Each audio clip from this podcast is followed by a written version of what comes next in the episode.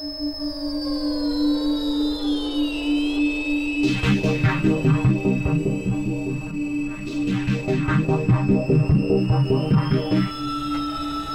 take your seats quickly, ladies and gentlemen. El caso especial es Diego Schwartzman. A pesar de su baja estatura en un circuito plagado de gigantes, el hombre se la ingenió para sacar la cabeza y para hacer una excelente carrera. De hecho, sin ir más lejos, gracias a su tenis y también a su entrega en lo físico, se las ingenió para el año pasado estar muy cerca, en la puerta del top 10. Fue 11 del mundo. Cuatro meses antes supo ganar el ATP de Río de Janeiro. Un antes y un después de su carrera un punto de quiebre.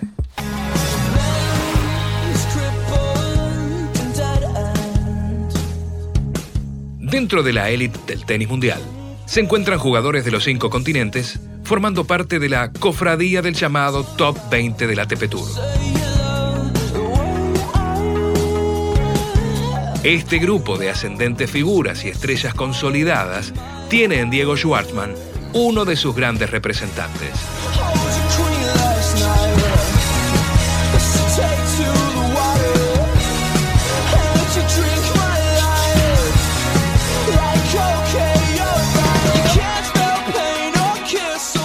La carrera de Diego ha tenido infinidad de puntos altos en sus casi ya nueve años como profesional.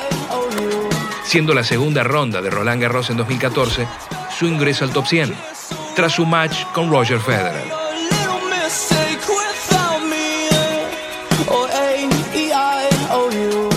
El ATP 250 de Estambul siempre tendrá un lugar especial en el corazón del peque. En la temporada 2015 alcanzó allí su primera semifinal ATP. Y en la edición del 2016 logró allí su primer título como profesional venciendo al búlgaro Grigor Dimitrov, abriéndose camino poco a poco entre los grandes nombres del circuito y afianzándose como uno de los jugadores relevantes de este deporte.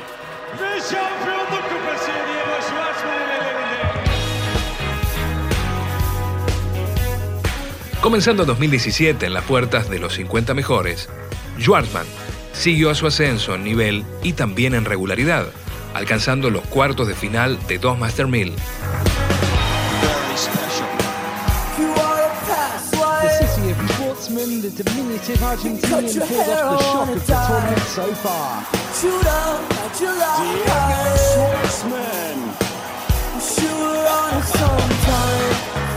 Y su primer cuartos de Grand Slam en el US Open, anotándose ahí sus dos primeras victorias ante top 10 en su carrera y dando aviso de lo que sería su espectacular 2018. Diego comenzó el año pasado con el objetivo del top 20 en la mira. Y en el torneo más grande de Sudamérica iba a encontrar su punto de quiebre.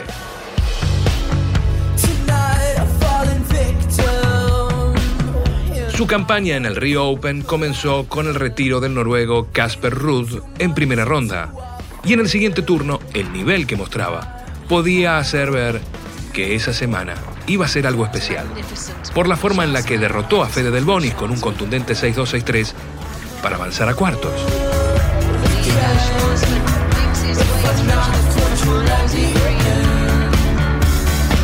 I am I am doing good things uh, inside the court uh, with my game and yes I need to improve because next uh, match is going to be really tough but I have the confidence to, to win the next match.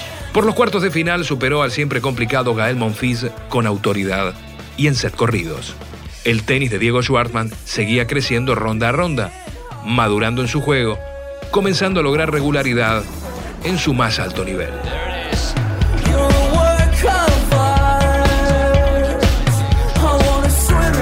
Sometimes uh, when you play with him, it's not easy to be focused every time. He's doing uh, shots, uh, not uh, classics, and it's not easy. But uh, I think uh, I was focused in most part of the match, and that is the real important thing. And I, I, I can win, and that is really important.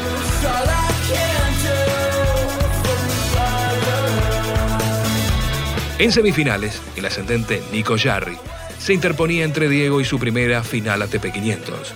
Pero el Peque estaba inspirado. Y en set corridos, Schwartzman se hacía de la partida de la gran final del Open de Río 2018.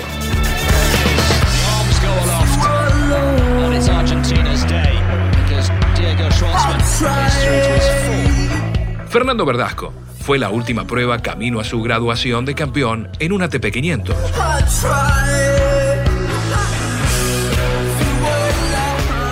Dominando el partido de principio a fin, Diego se hacía gigante en Brasil, conquistando el título más grande hasta aquí de su carrera e ingresando al top 20, donde todavía hoy permanece.